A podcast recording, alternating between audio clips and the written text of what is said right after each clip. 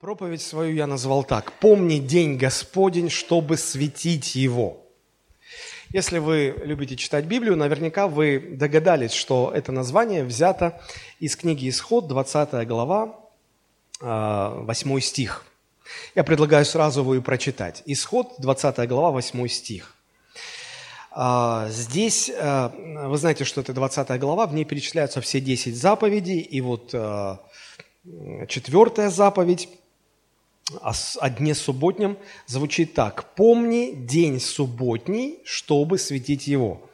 Тема проповеди «Помни день Господень, чтобы светить его». Суббота называлась еще и днем Господним, и днем покоя, и субботой Господней. В зависимости от разного контекста все, все эти разные а, эпитеты, они выражали одно и то же значение – Почему день субботний? Потому что он приходился чаще всего именно на седьмой день недели, которым являлась суббота. Для нас это немножко сложно, потому что в нашей стране, в России, в Советском Союзе а, седьмым днем недели всегда было воскресенье. Но по секрету вам скажу, во всем остальном мире а, воскресенье является первым днем недели, а, соответственно, суббота седьмым. Вот. А, почему день субботний? Потому что приходился на седьмой день, на субботу. Почему день Господень? Потому что этот день принадлежит Богу, Бог называет этот день своим, поэтому это день Господень. А, когда у вас день рождения, это ваш день, да, это, это ваш день, тут все в этот день для вас. Вот. А вот это день Господень, поэтому в этот день все для Него.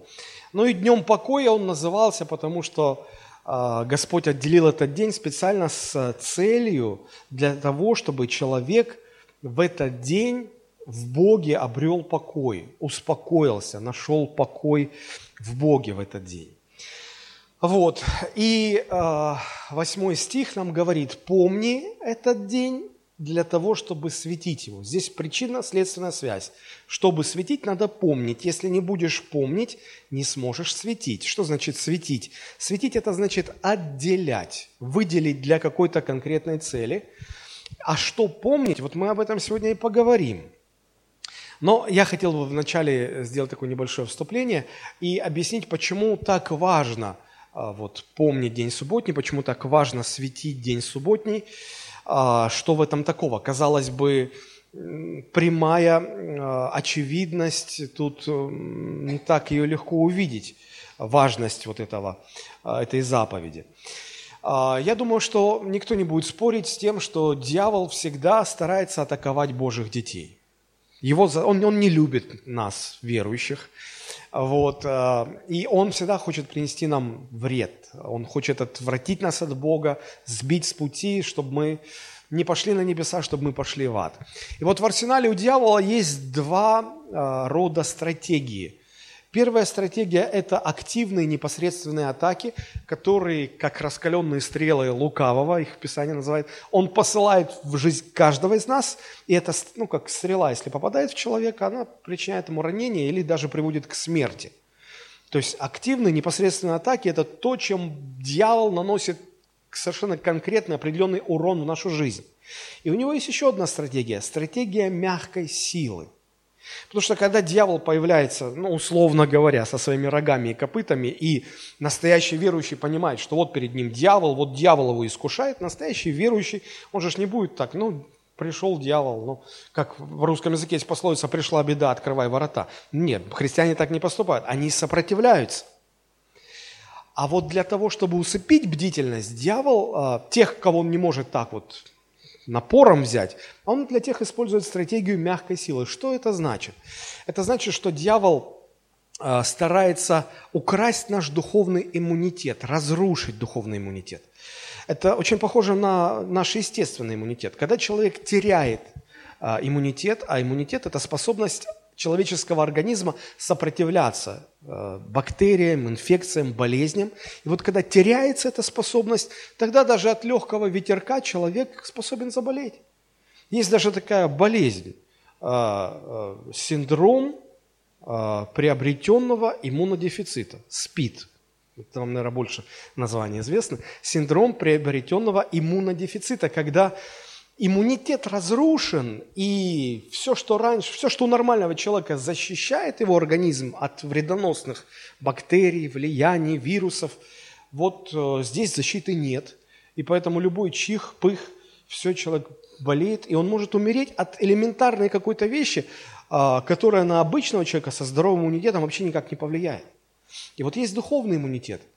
Духовный иммунитет, который дьявол хочется, ос, хочет ослабить, чтобы мы стали со временем восприимчивы к многочисленным вредным факторам, которые раньше нас не брали, которые раньше не могли нам принести никакого вреда.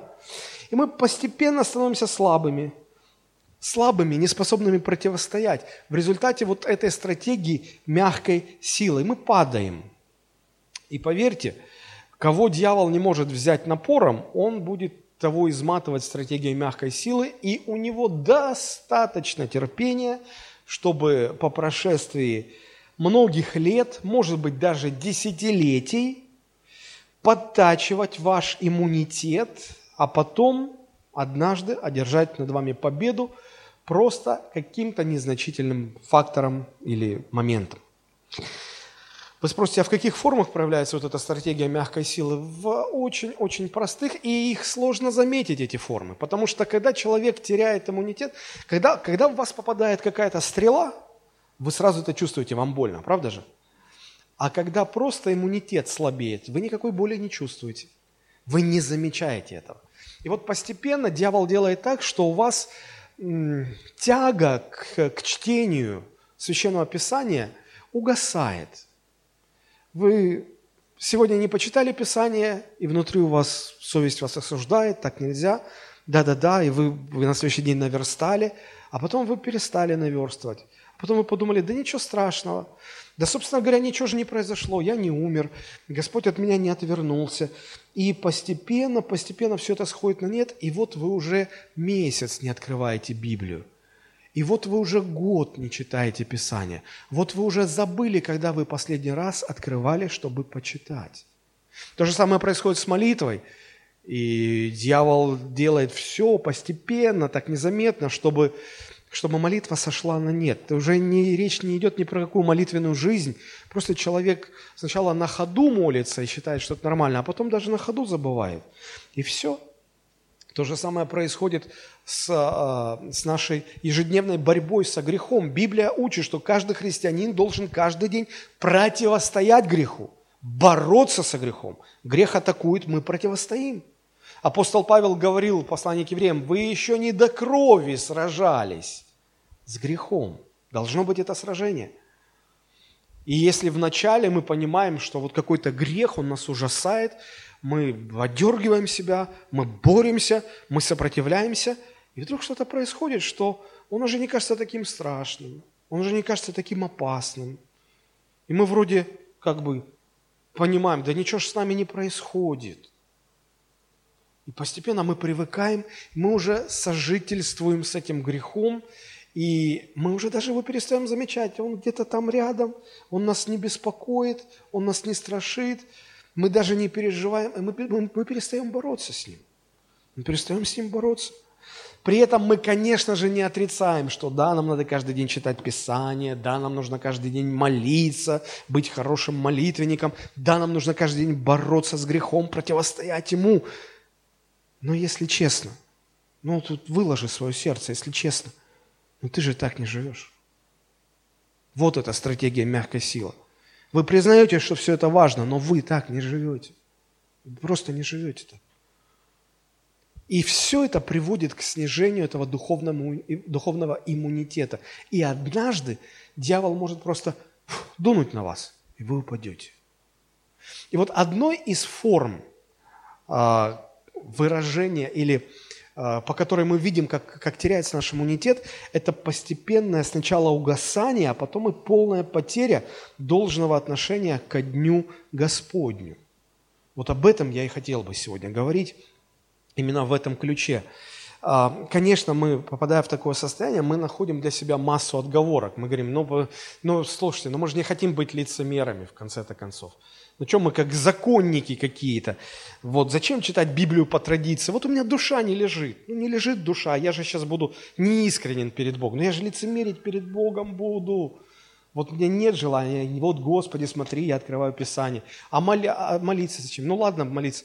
На колени зачем становиться? Ну зачем, ну 21 век становиться на колени? Ну я же так могу помолиться. И потом, собственно говоря, а, на молитвенное собрание надо в пятницу идти. Что мне не хуй? Не, у меня душа не расположена. Там вон Анна и Симеон, они по вдохновению вроде как в храм ходили. У меня что-то вдохновения нет. Я если пойду, я же лицемерить буду. А Христос, ой, как ненавидел лицемеров. Он говорил, горе вам, лицемеры. Что же я вот под это попадать-то буду? Нет, ну, не, ну понятно, что где-то я не почитал, где-то я там не помолился, ну где-то накосячил тут, здесь, там. Ну, слушайте, ну кровь же Христа все покрывает. Но ведь правда же, нет такого греха, который кровь Христа не покрыла бы. Правда? Правда. Ну, пропустил я воскресное служение. Ну, спать хотелось. Ну, засмотрелся в субботу вечером сериалом своим. Ну, или, ну, ребенок попросил на природу, на море, сейчас же лето, слушайте, ну, ну, слава ж Богу, не в Ветхом Завете живем, там за, не, за несоблюдение субботы смертной казнью наказывали, но у нас же благодать сегодня. Слава тебе, Господь. И мы можем так оправдывать и оправдывать, и продолжать дальше себя оправдывать. В конце концов, знаете, я слышал от одного человека, э, когда я ему говорю, слушай, ну так нельзя, надо, надо посещать э, Дом Господень по воскресным дням. Мне человек говорит, послушай, а помнишь, апостол Павел говорил, что кто различает дни, для Господа их различает. А кто не различает, для Господа не различает. Вот вы, ты, ты ходишь в Дом Божий, ты для Господа ходишь. А я не хожу в Дом Божий, я тоже для Господа не хожу. Ну, я такого откровенного хамства, конечно, еще не встречал. Вот, но вот встретил. То есть такова реальность, в которой мы живем. Если проанализировать статистику по всему миру, по разным странам, то она примерно везде одинаковая. И она свидетельствует о том, что уже наметилась такая устойчивая тенденция э, все меньше и меньше посвящать Богу свое время и, в частности, все реже и реже посещать церковь в воскресный день. Причем я заметил такую особенность, чем благополучнее страна, тем сильнее эта тенденция. Чем менее благополучна страна, тем меньше в ней это проявляется. Хотя даже если посмотреть в нашей стране, как относились к посещению воскресных богослужений верующие 30-40 лет назад. А, вчера я а, разбирал свои старые записи, бумаги, я нашел открытку – которую мне подарили в день моего обращения ко Христу. Это было страшно вспомнить. 28 лет назад, в 1991 году, 6 июля, я поэтому и запомнил, когда я э, обратился к Господу, когда я сознательно стал христианином, э, а, 28, почти 30 лет назад. Если в вашем окружении есть люди, которые имеют такой вот э, христианский стаж в 30-40 лет, Поговорите с ними, пораспрашивайте, как 40 лет назад верующие относились к посещению э, воскресных богослужений. Я еще, будучи э, новообращенным, имел возможность разговаривать с верующими, которые по 30, по 40, по 50 лет даже были в вере, еще в советские времена. И они рассказывали, и мне еще 30 лет назад, тогда мне это казалось удивительным, ну почти 30 лет назад – что люди могли в снег, и в дождь, и в холод, и в любую погоду идти по 10, по 15, иногда по 20 километров, чтобы, дойти, чтобы прийти на служение, чтобы поклониться Господу. Это было свято для них. Сейчас все рядом, мы все на машинах, на комфортных, и, и мы не, не ходим, и мы не идем. В среднем по статистике вот, речь идет о об активных членах церкви, о посвященных христианах. Так вот, такие посвященные христиане в среднем посещают церковь 40 раз в году. Вы знаете, что 52 недели в году, да, значит, 52 воскресенья. Вот из них 40 только посещают. Это не такие там вот, не очень а, посвященные, там, не настоящие верующие, настоящие, самые настоящие. Вот, то есть из 52 вычесть 40, 12 воскресений в году куда-то уходят. То есть по одному воскресению в месяц мы где-то так пропускаем. А собрание, если есть церкви на неделе, то их вообще в среднем посещает от 5 до 10 процентов человек а, от общего количества членов церкви. То есть если в церкви 100 человек, то это 5-10 человек посещает на неделе. И мы уверенно подтверждаем эту статистику в своей практике. Вот. Но мне кажется, что она ненормальная, что-то неправильное. Вот мне бы хотелось, мне бы хотелось э, сегодня на эту тему поговорить, потому что даже самые такие вот хорошие христиане, а, придя в воскресное утро на богослужение, остаток дня они уже проводят как им заблагорассудится. Им кажется, что они Господу уже церковный налог заплатили, а дальше у нас отдых, у нас свои там дела, развлечения и так далее. Хорошо. Первый вопрос, который я сам себе задаю, откуда вообще взялась сама идея Дня Господня? Люди это придумали, Бог это учредил, когда, зачем, с какой целью? Давайте проведем наше а, собственное а, исследование небольшое. Первое упоминание мы находим о Дне Господнем во второй главе книги «Бытие». Откройте, пожалуйста. «Бытие», вторая глава, мы прочитаем второй и третий стихи. Там написано, «И э, совершил Бог к седьмому дню дела свои, которые Он делал, и почил в день седьмой от всех дел своих». Почил – это не значит помер. Почил – это значит э, ушел на отдых. «А, «И благословил Бог седьмой день и осветил его, ибо в он и почил от всех дел своих, которые Бог творил и созидал». Прочитаю этот же фрагмент в современном переводе. «В седьмой день Бог завершил работу свою, седьмой день, окончив свой труд, он пребывал в покое. Бог благословил седьмой день и сделал его священным, ибо в этот день, окончив труд творения, он пребывал в покое. Заметьте, что э, в обоих переводах, и синодальном, и современном, э, ясно сказано, что Бог э, выделяет этот седьмой день особым образом. И есть две формы, как Он этот день выделяет написано, он осветил этот день, и он благословил этот день.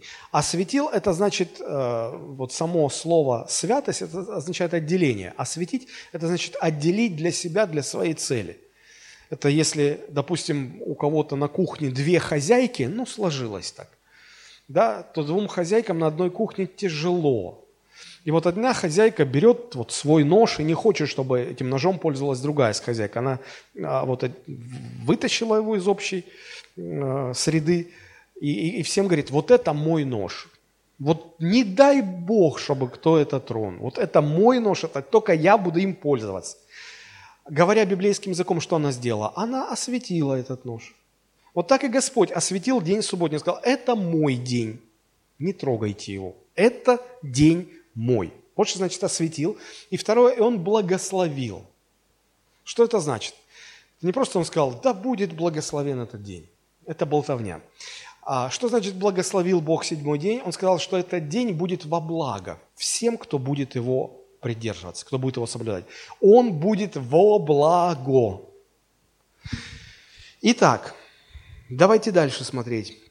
Следующий раз э, этот день упоминается в книге Исход, 16 глава, 23 стих. Э, Бог дает через Моисея повеление э, израильскому народу, и это еще, заметьте, до того, как были даны 10 заповедей.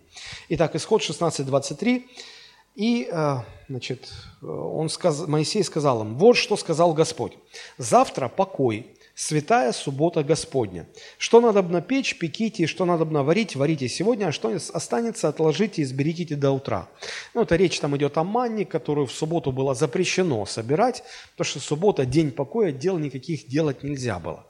Это я подчеркиваю еще до того, как Бог дал закон Моисеев, до появления закона. Собственно говоря, э, Бытие 2 глава, там вообще про закон еще речи нет. Там даже про израильский народ речи нет еще.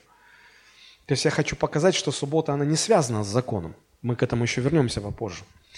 Так вот, идея отделения одного дня принадлежит не людям. Обратите внимание, Бог ее учредил и научил людей, первых людей ее соблюдать. Потом, до того, как дать закон, Бог требует от израильтян, от своего народа, чтобы они тоже отделяли седьмой день для покоя. И потом, когда а, был дан закон, в законе просто конкретизировалось и уточнялось, а, как соблюдать эту заповедь. И вот третье упоминание мы находим уже а, в книге Исход 20 глава в связи с десятью заповедями. Давайте мы прочитаем Исход 20 глава. Хорошо бы вообще открыть Исход на 20 главе. Я верю, что вы носите все-таки свои Библии с собой. Откройте, пожалуйста, книга Исход, 20 глава. Там перечислены все 10 заповедей, и нам очень важно сейчас посмотреть на все эти 10 заповедей, еще называют десятисловие. Вот на все это десятисловие надо посмотреть как бы сверху, с высоты птичьего полета, а, потому что здесь есть интересные особенности. Но я прочитаю эту четвертую заповедь. «И сказал Моисей... Нет, это не то. Исход 20 глава с 8 по 11 стихи. Исход 20 глава с 8 по 11. «Помни день субботний, чтобы светить его. Шесть дней работай и делай всякие дела твои, а день седьмой – суббота Господу Богу твоему. Не делай вон и день никакого дела ни ты, ни сын твой, ни дочь твоя, ни раб твой, ни рабыня твоя, ни скот твой, ни пришелец твой, который в жилищах твоих.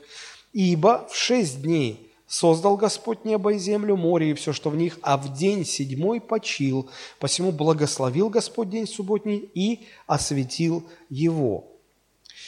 Мы не раз уже говорили, что вот эти десять заповедей, они условно делятся на две не совсем равные части. Первые четыре заповеди, они рассказывают нам об отношениях, которые человек должен иметь с Господом. Последующие шесть заповедей, они регулируют взаимоотношения людей друг с другом. Видите эту разницу? Человек с Господом и вторая часть – человек с человеком. И вот э, обратите внимание, как, посмотрите, вот пусть у вас будет открыта 20 глава исхода, посмотрите, э, как коротко преподается там пятая заповедь. Буквально там двумя словами, несколькими словами. Шестая заповедь, седьмая заповедь, восьмая заповедь, девятая заповедь, десятая заповедь чуть больше. И даже если мы посмотрим первые три заповеди, они тоже, но не так многословны на фоне заповеди четвертой. Четвертая заповедь занимает аж целых четыре стиха. То есть фактически на объяснение этой заповеди выделяется больше места, чем для объяснения любой другой из десяти заповедей. Но это о чем-то должно говорить, правда же? Это неспроста, не просто так. Так вот, я не хочу сказать, что это самая важная заповедь, но я хочу сказать, что это заповедь, которая, наверное, очевидно нуждалась в наибольшем объяснении. Смотрите, как здесь детализируется. «Не делай в этот день никакого дела ни ты, ни сын твой, ни, можно было бы сказать, вот все вы ничем не занимаетесь, да? А сказано, ни ты, ни сын твой, ни дочь твоя, ни раб твой, ни рабыня твоя, даже про скот не забыли, ни скот твой, ни пришелец, который в жилищах твоих. Подробное, подробное разъяснение, чтобы обратить внимание на важность. И вот здесь, в этой четвертой заповеди, мы видим, что этот день, он представлен нам и как день Господень, и как день покоя. И вот, вот с этих двух сторон давайте мы немножечко посмотрим на этот день, что он из себя представляет. Итак, первое, день Господень, то есть день, посвященный Господу, день, принадлежащий Господу. Для чего он? Бог для чего его заповедал? Давайте порассуждаем. Вот смотрите, что из себя представляет наша жизнь, наш внутренний мир. Это наши мысли, это наши мотивы, желания, наши надежды, это наши чувства. В конце концов, это все проявляется в наших словах, потом переходит в наши поступки. И вот э, так выражаем мы себя, так мы выражаем свой внутренний мир. И вот Бог, э, сотворив человека, Он дал человеку полную свободу выражать и проявлять свой внутренний мир. Человек сам контролирует свой внутренний мир. Мы сами выбираем какие мысли мы принимаем, какие мы отвергаем, о чем мы думаем. Мы сами формируем наши желания, мы что-то желаем, чего-то не желаем. Мы сами на что-то надеемся, на что-то не надеемся. Мы сами решаем, что говорить, что не говорить. Бог дал нам в этом свободу. Проблема, знаете, в чем э, стала проявляться? Э, когда после грехопадения весь внутренний мир человека, он э, повредился таким образом, что весь свой внутренний мир человек стал направлять только на себя и исключительно на себя. Все мысли о себе, все надежды связаны с собой, все мотивы так, чтобы мне было хорошо, выгодно, все слова только... И знаете, э, я иногда сталкиваюсь с молодыми людьми, которые так переживают, вот как они будут выглядеть на фотографии, или как вот они... У них там какая-то деталь в одежде, на которую вот я вообще не обращаю внимания, а для них это так ценно. Они говорят, что люди скажут, «Э, я не хочу, чтобы меня так увидели. Я всегда говорю, послушай, я был такой же, как ты, но вот я уже взрослый человек, и знаешь, какое открытие сделал? что когда ты выходишь в люди, вот то, как ты выглядишь, кроме тебя, больше, поверь, никому не нужно. Вот каждый думает только, как он сам выглядит. Вот каждый думает только о себе. Как ты выглядишь, это твое дело, это, это вообще никому не интересно. И даже если мы пытаемся как-то насильственно себя заставить думать о других, только мы теряем вот этот контроль, только мы теряем бдительность, и все как пружина возвращается снова на себя, я, мне, мое. Вот, кстати, вот это, если разобраться, стало причиной всех бед человеческих. Зацикленность каждого на себе и на своих интересах. И для того, чтобы хоть как-то этому сопротивляться, Господь говорит, я выделю один день, в который я вам запрещаю думать о себе, но все свои стремления, весь свой внутренний мир направляйте на меня. То есть фактически Господь говорит, вот у тебя есть шесть дней, в которые ты можешь работать, фокусировать все свое внимание на своих нуждах. Это, это твои дни. Шесть дней – это твои дни. Вот только один день отдай мне, посвяти на то, чтобы настраивать себя только на Господа. Ну, я про верующих сейчас людей говорю. И вот Бог учредил этот день как день, посвященный Господу. Это день Господень, день для Бога. А, в этот день Бог хочет, чтобы мы направляли весь свой внутренний мир на Него. Нет, конечно, мы как верующие должны всегда думать о Боге. Но согласитесь, когда ты где-то на работе, а, тебе там нужно перфоратором сверлить что-то на стройке – а, согласитесь, что вы все-таки вот основное внимание уделяете этому перфоратору, чтобы он не, прода, не, не протаранил эту стену там на стороне соседей, чтобы размер был правильный. И если о Господе вы и помните, то это где-то так вот фоном. Правда же? Вот, едете там, или проект какой-то вы выполняете, или работу какую-то вы, что-то вы делаете, вот вы на работе – Господь, если помните о нем, то где-то фоном. Ну, это нормально, совершенно нормально. Вот. Но когда наступает День Господень, тогда все должно поменяться. Тогда все ваши дела должны пойти фоном, а все внимание только на Господе. Закончился День Господень, опять шестидневка, опять фон меняется. Теперь Господь на фоне, основное ваше. Потом опять День Господень, и уже все ваши дела теперь фоном, а Господь главное. Знаете, мне что это напоминает? У меня э, лет 10 назад начало очень серьезно падать зрение. И меня значит, направляли к э, окулистам, к врачам, и когда еще там можно было что-то править упражнениями, мне говорили, делать такое упражнение. Ты становишься возле окна, на стекле рисуешь точку жирную, вот, и ты фокусируешь взгляд на этой точке, которая на стекле – и тогда все, что за стеклом, у тебя фоном расплывчато. А потом ты фокус переводишь на машину, которая там вот у подъезда внизу стоит, и вот ты машину видишь отчетливо, а точка на стекле фоном. И нужно постоянно менять фон, смена фона. То ты вблизи фокусируешься, а вдали размыто, то наоборот, ты вдали фокусируешься, а то, что вблизи размыто. И вот такое упражнение, оно позволяет тренировать глазные мышцы, и зрение корректируется, восстанавливается. Вот нечто подобное происходит, когда человек соблюдает День Господень. Шесть дней у него фокус на себе, а Господь в размытом фоне таком. Потом День Господень, Господь в фокусе, все свои дела в размытом фоне. Потом опять переключение фонов такое. Вот как в физическом плане это помогает нам сохранить зрение, вот также в духовном плане такое упражнение или соблюдение Дня Господня помогает нам всегда видеть Господа перед собой.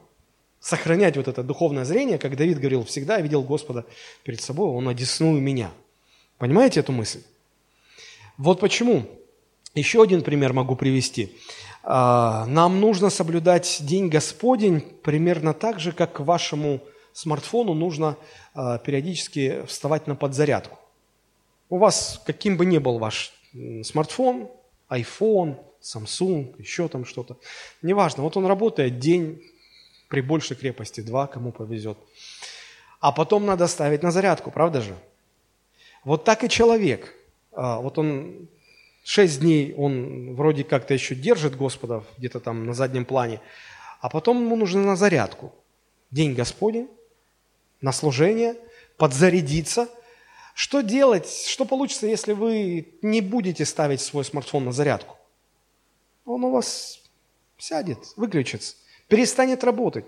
Так же и вы выключитесь для Господа, если не будете соблюдать День Господень. Просто выключитесь. Все. Никаких признаков духовной жизни подавать не будете.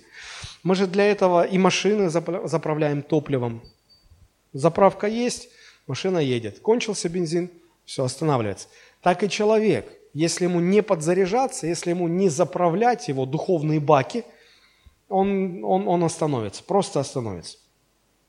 Еще один пример или сравнение. А, человеку необходим седьмой день, а, как день Господень, а, еще и в качестве перезагрузки. Бывает у вас так, что ваш смартфон начинает тупить, как молодежь говорит так вот подлагивает, подвисает, а потом вообще намертво виснет, и все. Вы нажимаете, тыкаете, злитесь, трясете его, что он не работает. И мне иногда дети приходят и говорят, папа, вот перестал работать iPhone, вот что с ним делать? Я говорю, у них все проблемы решаются очень просто. Перезагрузкой. Зажимаешь кнопку Power включения и там кнопку Home, держишь 10 секунд, она перезагружается – все, и потом все начинает работать. Точно так же компьютеры. А, согласитесь, что а, ваш Windows, на котором вы работаете, может быть, там где-то на работе, но его, он, он, он периодически начинает подглючивать, подвисать, и потом все, он завис. Как решить проблему? Кнопочка «Reset». Перезагрузили. У кого Mac, тот реже это делает, но все же делает. Так вот, а почему это происходит? Потому что в операционной системе, пока вы и пользуетесь, там скапливаются остатки информации. А, вы в программе поработали, закрыли, но какой-то мусор, кэш от нее остался. Это все накапливается, накапливается, накапливается в системе. Это начинает ее подтормаживать, а потом он виснет, намертво виснет компьютер. Знаете, так и мы. Мы шесть дней работаем, где-то у нас что-то переключается, мы вроде и Господу молимся, и пытаемся читать Писание, где-то, где-то, где-то все у нас так вот захламляется в душе внутри, и потом мы начинаем подтормаживать так для Господа. Мы уже говорим, нам, нам люди говорят, слушай, ну не тормози. Но вот так вот должно быть, вот так вот. Как ты не понимаешь? А хуже, когда мы подвисаем. Подвис, все. Все, отстаньте от меня, не молиться не хочу, ни Библию читать не хочу, церковь ваша это не нужна, задолбали. Оставьте меня в покое. Что нужно сделать? Перезагрузочка. Где у него кнопка? Для того, чтобы вот так вот перезагружаться, нужно соблюдать а, День Господень. Итак, вот три таких сравнения, как переключение фонов, как подзарядка, как перезагрузка. Ну вот еще одно интересное место. Исход, 31 глава, 13 стих. Смотрите. Это уже не 20 глава, это 31 глава книги Исход. А, Бог эм, обращается к Моисею и говорит, скажи сынам Израилевым так. Видимо, Господь и так пытался, и так, и так сказать, но не понимают. Ну вот, не понимают. И Господь нашел другой путь. Он говорит, скажи сынам Израилевым так. Субботы мои, мои субботы, соблюдайте ибо это знамение между мною и вами в роды ваши, дабы вы знали, что я Господь, освящающий вас». Три мысли я здесь хочу подчеркнуть в этом стихе.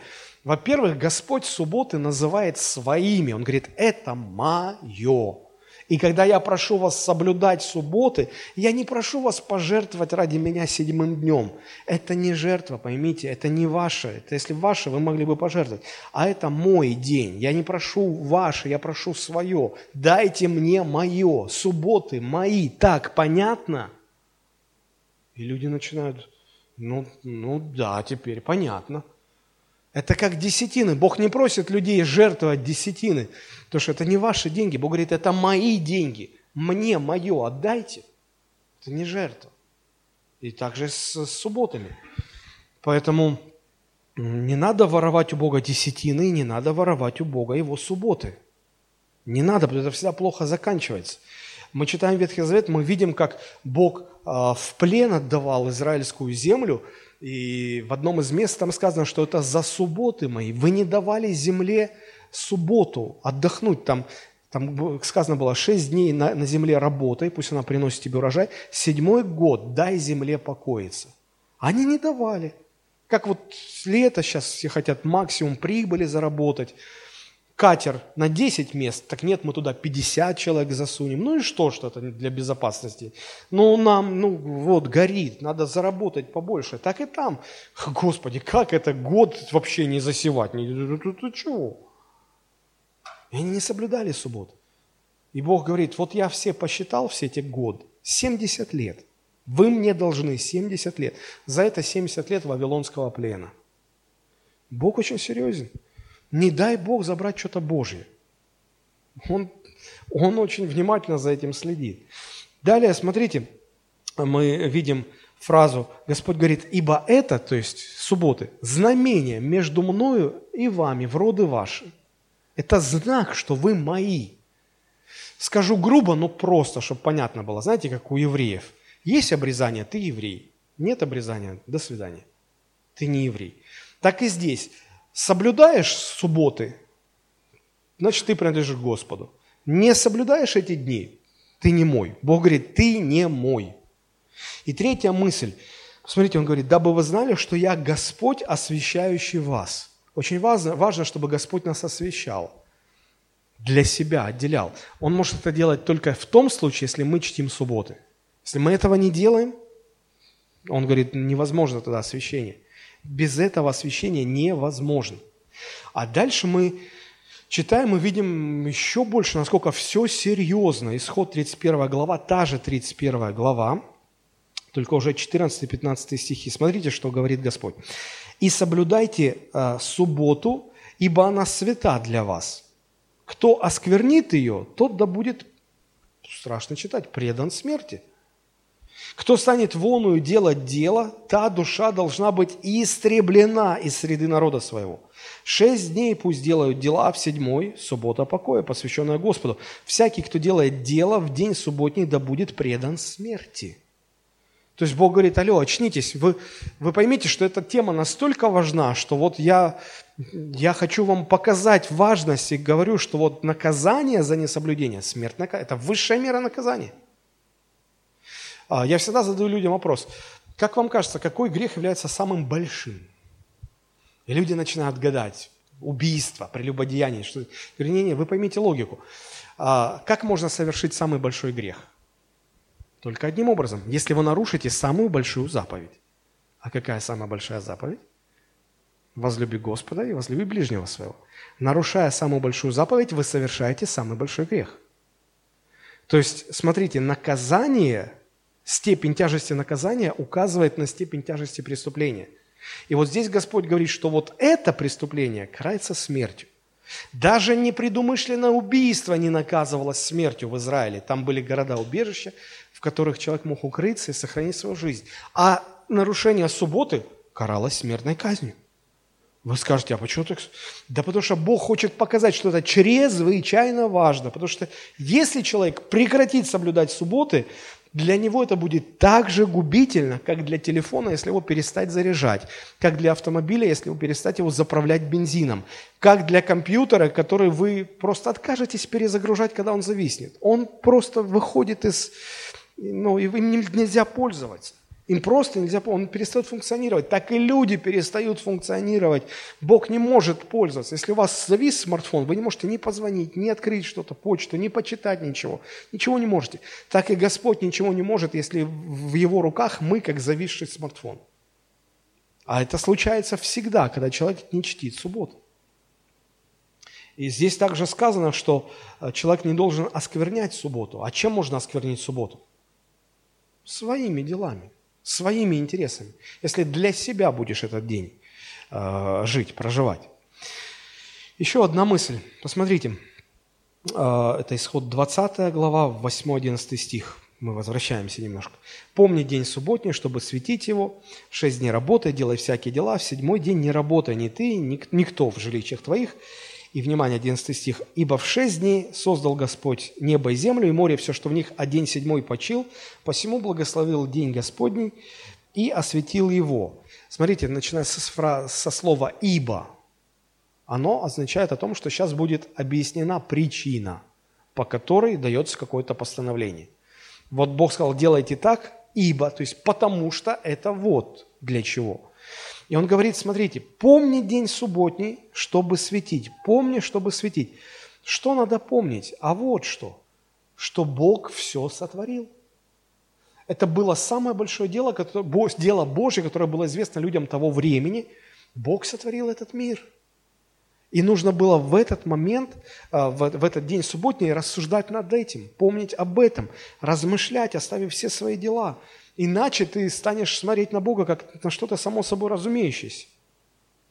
Я хочу обратить ваше внимание на то, что даже в то время, когда не было смартфонов, планшетов, компьютеров, интернета, телевидения, газет, новостей, книг даже не было в нашем с вами понимании книг, бесконечного ассортимента развлечений, всего это не было. Даже тогда Бог говорил, тебе нужно отвлечься, оставить все свои дела и сосредоточиться только на Господе, размышлять о Господе. Что говорить сегодня? Что говорить сегодня? Сегодня проповедники садятся писать проповедь, и у них, они только начали, тут телефон зазвонил, там почта на компьютере пришла, тут кто-то ломится в дверь, пастор у нас ЧП, что-то еще, и все, и внимание, ты не можешь усидеть. Даже когда вы вот подумали, все, гори оно все синим пламенем, все отстали, я сейчас сяду читать Библию. Ага. Вы сели читать Библию, и сразу что-то случается. Ребенок ударился, борщ выкипел, э, холодильник потек, выключенный телефон зазвонил. У нас такие чудеса даже бывают. Все борется за наше внимание. Вот как помочь людям не отвлекаться в день-то субботний? Поэтому Господь говорит, лучше всего, если вы соберетесь на священное собрание. Вот оставите все свои дела, уйдете из дома, соберетесь в одном месте для священного собрания. Поэтому он заповедал, Левит 23 глава, 3 стих. Шесть дней можно делать дела, а в седьмой день суббота покоя. Священное собрание. Никакого дела не делайте, ибо это суббота Господня во всех жилищах ваших. Вот поэтому мы и пришли сегодня на собрание. Итак, это день Господень. Второе, как представляется этот день, это как день покоя. Смотрите, исход 31.15 написано, «Шесть дней пусть делают дела, а в седьмой – суббота покоя, посвященная Господу». То есть первое говорит о том, что этот день Господь отделил для себя, это его день, а теперь раскрывается цель. Для какой цели? Не просто же так, вот это Господень день, не трогайте его. Для какой цели? А вот и объясняется. Это для того, чтобы человек отложив все свои дела в этот день, сосредоточился на Господе, размышляя о Господе, успокоился, угомонился, обрел покой в Боге, вернулся к какому-то прочному основанию и, и успокоился. Потому что ну, мы, мы, мы, если этого не будем делать, мы превратимся в загнанных, нервозных людей – когда пастор уже бывает настолько загнан, и, и я вот признаюсь, чего греха-то таить, я иногда бываю тоже загнан и нервный, и срываюсь, и я думаю, подожди, стоп, нужна перезагрузка. Если не делать перезагрузки, ты, ты просто загнанная лошадь будешь. Нужно каждую неделю останавливаться, чтобы успокоиться в Боге, обрести покой. Потому что жизнь нас расшатывает, мы этот покой часто теряем. А, что значит вот это покой, успокоиться? Да? Если мы посмотрим Второзаконие, 5 глава, 14 стих. Тут о субботе так написано. «А день седьмой – суббота Господу Богу твоему. Не делай вон и никакого дела, ни ты, ни сын твой, ни дочь твоя, никто у тебя». И тут фраза, смотрите, «чтобы отдохнул раб твой, раба твоя, как и ты». Чтобы отдохнул. Вот это слово «отдохнул», оно очень интересное. В еврейском оригинальном тексте это слово «нуах». «Нуах». И оно имеет несколько значений. Вот я их сейчас перечислю. Покоиться, не волноваться, угомониться, довериться, обрести покой, э, быть тихим. То есть, э, чтобы отдохнул ты, да, вот день субботы, чтобы отдохнул ты, то есть, чтобы ты успокоился, перестал волноваться, угомонился, доверился Богу, обрел покой и тихим стал. Чтобы не такой, а, что, где, как, что, аренда, платить, а там ремонт, а там поломали что-то, а там человек разводится, а тут они переспали там где О, Господи, что мне делать с этой церковью? Успокоиться. Успокоиться. Суббота для этого и предназначена. Почему Бог дал людям эту заповедь? Потому что людям нужно время для того, чтобы периодически так успокаиваться в Боге своем. Людям нужны регулярные остановки. Как Макаревич пел, давайте делать паузы в пути, чтобы случайно дважды не пройти одной и той неверной дорогой. Давайте делать паузы в пути. Это важно. Остановиться – соприкоснуться с Богом. Не просто выходной нужен, не просто на природу съездить, не просто смену деятельности произвести. Нужно что-то более глубокое, нужно успокоиться в Боге, нужно просто найти эту точку опоры, равновесия и снова стать спокойным. Все, наш пастор угомонился. Слава Господу. Не просто день, отделенный для Бога, а зачем непонятно, а вот для чего. Чтобы успокоиться в Боге и священные собрания в этом а, очень и очень помогали. Согласитесь, Вспомните те воскресные дни, когда вы приходили на богослужение, вы сидели расстроенные, разочарованные, испуганные, обремененные чем-то, и вы уже не, не знали, Господи, как жить-то дальше? Потом вы слушали Божье Слово, мы начинали молиться, приходило Божье присутствие, и внутри вы чувствовали, как мир Божий растекается, и вы уже выходите со служения совсем другим человеком спокойным, уравновешенным, с миром Божьим, все хорошо. Вот почему Бог заповедал а, проводить священные собрания. Смотрите, Левит 16, 30 и 31 стихи. «Ибо в день сей очищают вас». Очищают вас, чтобы сделать вас чистыми от всех грехов ваших, чтобы вы были чисты пред лицом Господним. Это суббота покоя для вас. Смиряйте души ваши. Это постановление вечное. Вот что происходит в день субботний. Вы скажете, все это, конечно, хорошо, но зреет такой вот странный вопрос. Ведь это все было в Ветхом Завете. Не отменил ли Новый Завет все эти ветхозаветные постановления? Хотя вот мы читаем, что в Ветхом Завете сказано, что это постановление вечное. Как здесь разобраться? Конечно, после смерти и воскресения Христа очень много чего изменилось. Мы знаем, что завеса в храме разодралась, мы знаем, что святое святых потеряло актуальность. Раньше туда можно было только в определенные дни, при определенных условиях, только определенным людям заходить, а теперь завеса разодралась, может заходить кто хочет. Уже там никакого смысла в этом нету. Все церемонии, связанные с вхождением в Божье присутствие, потеряли всякий смысл. Все жертвы, э, там, все сожжения, телица такая, телец такой, баран секой, козел этакий, козел отпущения, козел недопущения – все это уже никакого смысла не имеет после того, как была принесена жертва Иисуса Христа. И весь церемониальный закон теряет силу.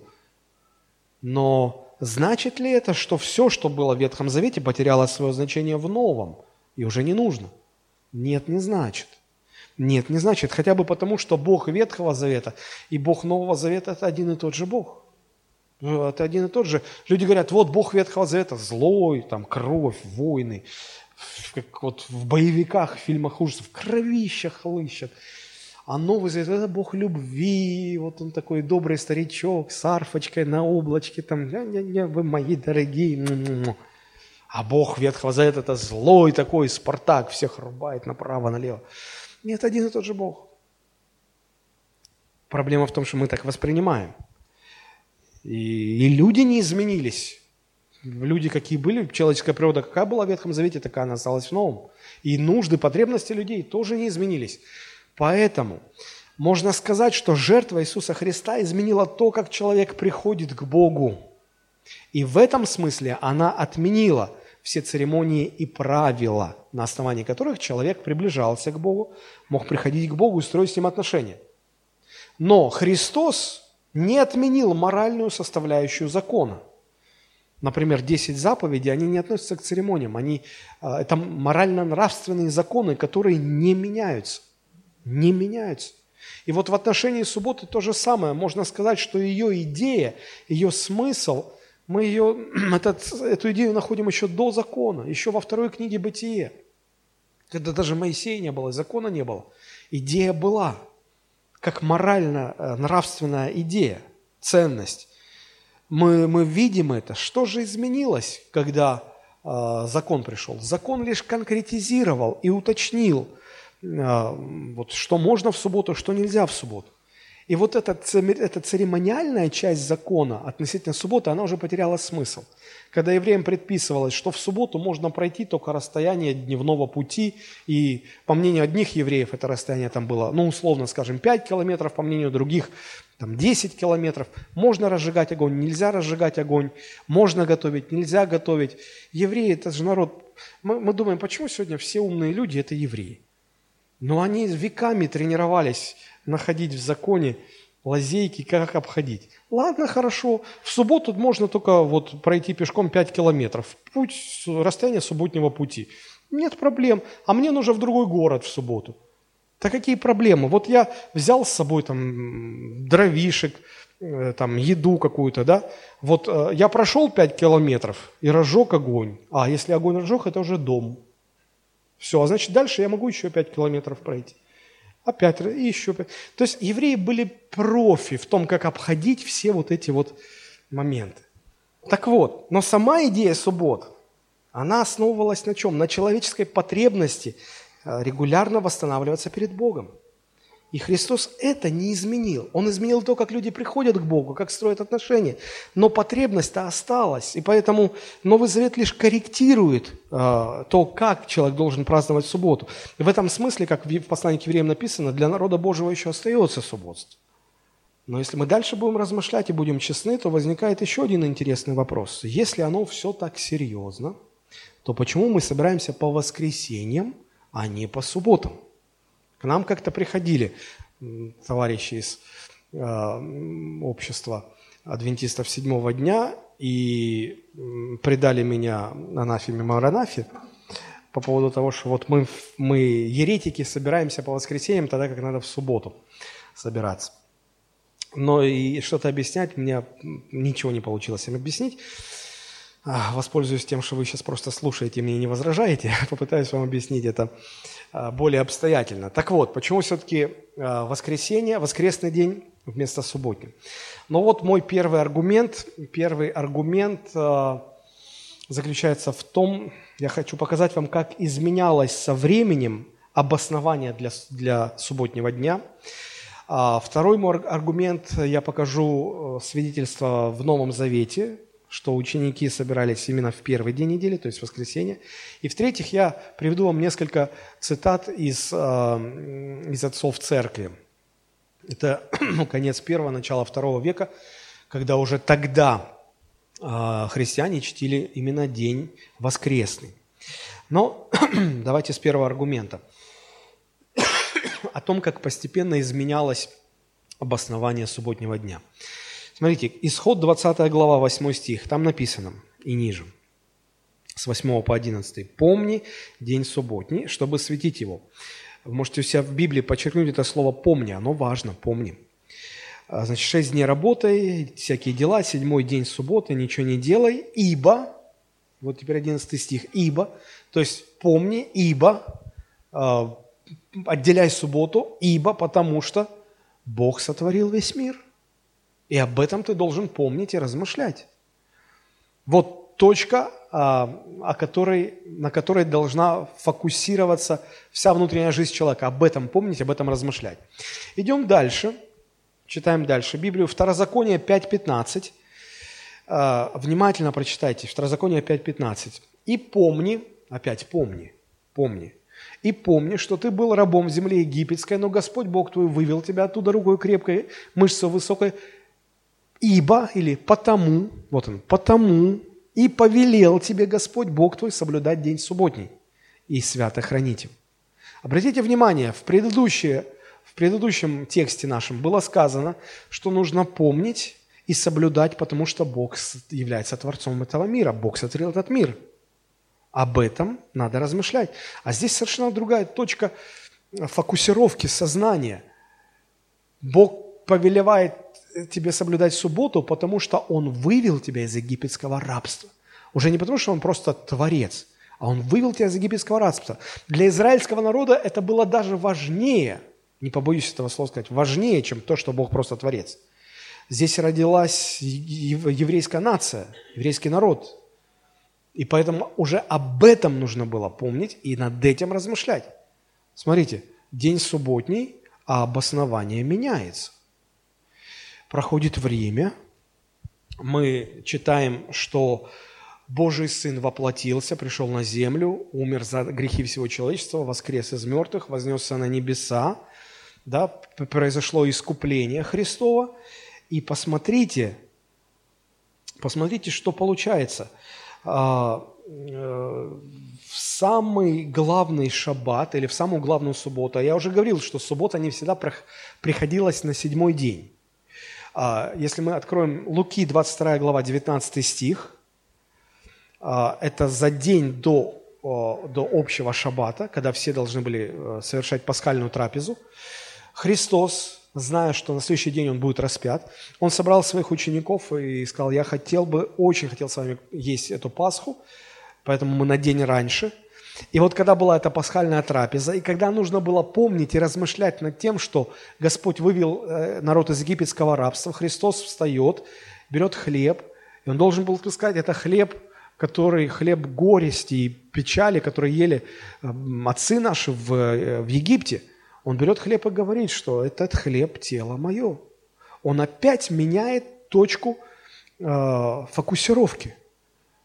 Если сначала было, размышляя о том, потому что Бог сотворил мир, и поэтому субботу нужно соблюдать, потом Бог вас вывел из египетского рабства, поэтому субботу надо соблюдать, а теперь Он говорит другое. Вы должны размышлять о том, как Бог э, вывел вас из греховного рабства через смерть и воскресение Христа – и поэтому вам нужно соблюдать День Господень. Посмотрите, повеление светить субботу не изменялось. Изменялось лишь обоснование для отделения суббот. Сначала это было сотворение мира, потом выход из египетского рабства, и теперь выход из рабства греха.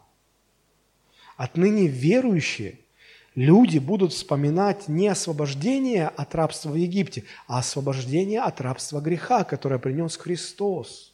И поэтому нужно соблюдать или чтить День Господень. Помнить это теперь, чтобы светить День Господень. И так как Христос воскрес э, в первый день недели, то есть в воскресенье, то теперь шаббат не суббота как седьмой день, а именно шаббат, день покоя. Он, он смещается на первый день недели, потому что в этот день воскрес Христос, в этот день мы чтим воскресение Христова. И об этом есть целый ряд свидетельств в Священном Писании и в истории. Я говорил, что второй аргумент – это свидетельство Священного Писания.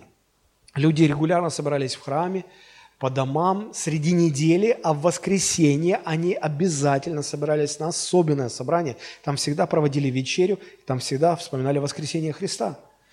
И мы встречаем несколько подтверждений э, прямых этому в э, Новом Завете. Ну, например, Деяние, 20 глава, 7 стих.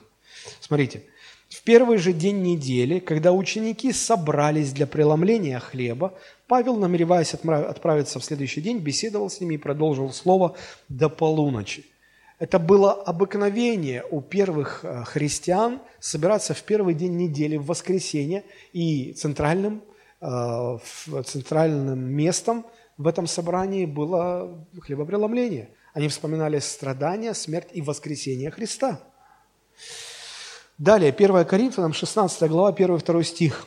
Апостол Павел учит, как э, проводить сбор пожертвований в церкви. «При сборе же для святых поступайте так, как я установил в церквах галатийских. В первый день недели каждый из вас пусть отлагает у себя и сберегает, сколько позволит ему состояние». Когда? В первый же день недели. Очевидно, что это был, в этот день были у них собрания. Поэтому на этих собраниях они собирали эти пожертвования. Даже когда Иоанн Богослов и апостол Иоанн находился в ссылке на Патмосе, он отделял день воскресный, первый день. Посмотрите, Откровение, 1 глава, 10 стих. Иоанн говорит, «Я был в духе в день воскресный и слышал позади себя громкий голос, как бы трубный, который говорил». То есть он чтил этот воскресный день. Некоторые э, христиане такого мистического толка – они говорят, нет, это ты не понимаешь. Иоанн был в духе. Вот. Я говорю, ну что, он как этот, э, как, как призрак. Вышел из себя, тело оставил, в духе в воскресенье гулял там. Вот такое вот привидение. Нет. Ну, здесь таким образом объясняется, что воскресный день был отделен для духовных размышлений, для общения с Господом. Даже находясь в ссылке, Иоанн этот день отделял, как день Господень. И мы встречаем точно так же исторические свидетельства записи. Три примера. Игнатий, епископ Антиохийский, который жил в конце первого, начале второго века а, по Рождеству Христову, в 101 году по Рождеству Христову он писал, «Пусть всякий, кто любит Христа, соблюдает святой день Господень, царь всех дней, день воскресения, наивысший из всех дней». Это середина первого и второго века, ну, вернее, перекрест, конец первого, начало второго.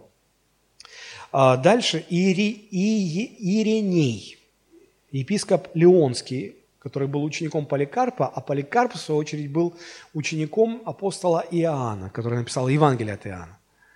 Так вот, он писал а, во втором веке, «В день Господень каждый из нас, христиан, должен соблюдать день покоя». И имелось в виду воскресенье. Климент Александрийский, второй век по Рождеству Христову, писал, «Христианин в соответствии с повелением Евангелия соблюдает День Господень, прославляя воскресение Господа Христа». Это в русском языке э, воскресный день называется как воскресенье, в честь того, что Христос воскрес. В других языках не так. В английском, например, этот день называется Sunday, то есть день солнца. Ну, а у нас сразу понятно, воскресенье, а когда же собираться? Вот воскресенье. Потому что мы так чтим воскресение Христа. А если вы знаете хорошо историю Советского Союза, там, конечно, было много всяких странностей. Вот одна из странностей заключается в том, что э, с 29, с 1929 года по 40 год а, советская власть решила ввести шестидневную неделю. То есть во всем мире неделя 7 дней, в Советском Союзе было 6 дней. Но в сороковом они уже дальше не могли терпеть, потому что ну куда ты попрешь против законов физики? Ну не может быть 6 дней в неделю, 7, потому что ты все, все, все рушится. Ты не можешь, э, ну, календарь рушится просто. Вот. Но это было специально сделано, чтобы атеистической пропагандой вытравить у людей даже понимание, что вот воскресенье – день, который указывает на воскресение Христа. Адвентисты седьмого дня, правда, утверждают, что э, церковь э, стала собираться по воскресеньям только после того, как соответствующий указ учредил император Константин, а до этого они все типа по субботам собирались. Но мы видим из Писания, мы видим по свидетельствам отцов церкви, что уже и в первом, и во втором веке собирались, конечно же, по воскресеньям. Вы скажете, хорошо, что это значит для нас-то практически – ну, для нас практически, э, конечно, все эти вот э, повеления о том, что э, значит, в День Господень можно столько ходить, а столько не ходить, кушать, готовить можно или нельзя, это все не имеет никакого смысла для нас. Для нас важно, чтобы мы этот день посвятили Господу, чтобы он был посвящен Господу, он принадлежит Богу. Поэтому Господь в центре внимания, в фокусе, все остальное пусть будет размыто, все ваше пусть будет лишь фоном. Написано, никаких дел не делать в этот день. Я не говорю о суевериях каких-то, когда, э, знаете, люди иногда говорят, что вот в воскресенье нельзя нитку в иголку вдеть, там стирать нельзя, готовить нельзя, даже пословица там в воскресенье и птичка гнезда не вьет. Нет, нет, нет, нет, нет. Речь не об этом. Речь о том, что целенаправленно нужно посвятить этот день Богу.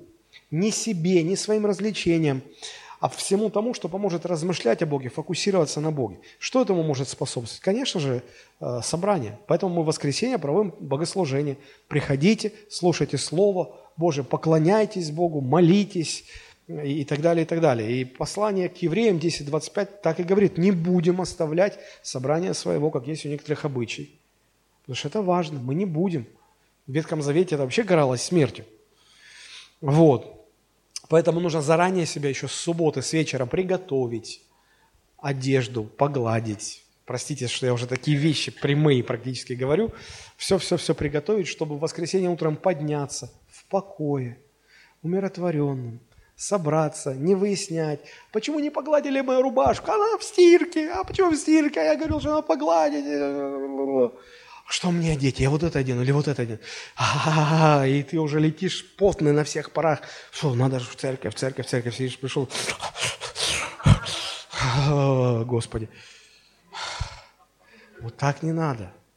С вечера субботы все приготовьте, чтобы спокойно прийти вовремя в церковь, посидеть, с Господом побыть. Вот. Послание к евреям, 13 глава, 15-16 стих говорит, «Итак, будем через него непрестанно приносить Богу жертву хвалы, плод уст и так далее». То есть а, в этот воскресный день подумайте, как вы можете Богу послужить. Что Господь через вас мог бы сделать, чтобы вы были угодны Ему, как благопотребный сосуд.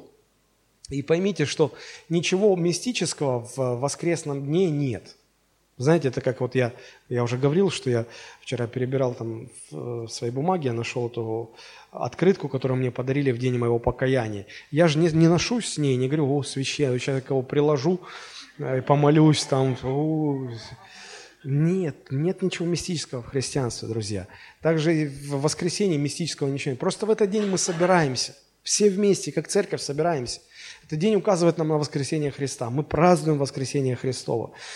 Вот, поэтому э, приходите на богослужение, приходите в воскресный день в Дом Господень, не оставайтесь дома, не надо говорить, у меня есть интернет высокоскоростной, я посмотрю служение в интернете, э, тогда и небеса у вас будут виртуальными. Ищите работу такую, которая позволяла бы вам по воскресеньям быть в Доме Божьем, а не заставляла бы вас работать. Конечно, везде есть исключения, но главное, чтобы это так и остались исключения. И главное, в этот день посвятите себя покою. То есть сфокусируйтесь на Боге, чтобы найти в Нем успокоение, внутренний мир. Если вы расшатаны были за неделю, чтобы снова довериться Господу, перезагрузиться, перезапуститься, успокоиться, не быть таким вот перевозбужденным. Знаете, как иногда детей приводишь в церковь и говоришь, сядь, посиди спокойно. Не, он не может сидеть. Ему то надо, вот это надо. Он говорил, туда, сюда, носится. Дети. И взрослые такие же. Просто взрослые в своих делах. Как я там не заплатил? А я утюг, утюг не выключила. Хорошо этот пастор стоит за кафедрой, о высоких материях рассуждает, а у меня утюг дома не выключен, у меня дом сгорит. А я то, а сейчас вот закончится собрание, кстати, что-то он задерживает. Господи, поторопи его. А, я, мне сейчас надо туда заехать, потом сюда заехать, а потом еще вот это. Господи, все бы успеть. Успокойся перед Господом. Все, направь свое внимание на себя. В конце концов Христос сказал, придите ко мне все труждающиеся, обремененные, я успокою вас. А, Псалом 22. Твой жезл и твой посох, они успокаивают меня. Ну, хоть так. Ну, хоть так. Вот, то есть, если обобщить, что полезно делать в воскресенье? Посетите богослужение – Потом ну, организуйте какое-то общение духовное. Не о машинах, не о политике, не про то, как вы новый дом там что-то сделали, не про новые шампуры для шашлыков. О Господе, о духовном, поговорите о Боге, с детками своими поговорите, друг с другом. Нет, не о том, какого цвета э, одежда была у пастора, похудел он или поправился, о Господе, о Господе. Аминь. Вот, послужите другим, посидите, кто в больнице, кто в трудностях, помогите, кому-нибудь засвидетельствуйте о Христе, а, выделите особое время для молитвы, вы где-то не домолились на неделе, тут вот помолитесь перед Господом, книжки хорошие почитайте, если не забыли еще, что это такое, и, и какой-то духовно полезный отдых, да, который вас не отдалять будет от, от Господа, а наоборот приближать. В горы пойдите, восхититесь красотой Божьего творения, птичек послушайте рано утром. Да, то есть, ну, найдите успокоение в Господе. Давайте мы помолимся, чтобы Господь научил нас, как это все практически, потому что теории поняли, поняли, да, а как на практике, Господи, помоги. Давайте мы поднимемся. Господь, мы благодарим Тебя.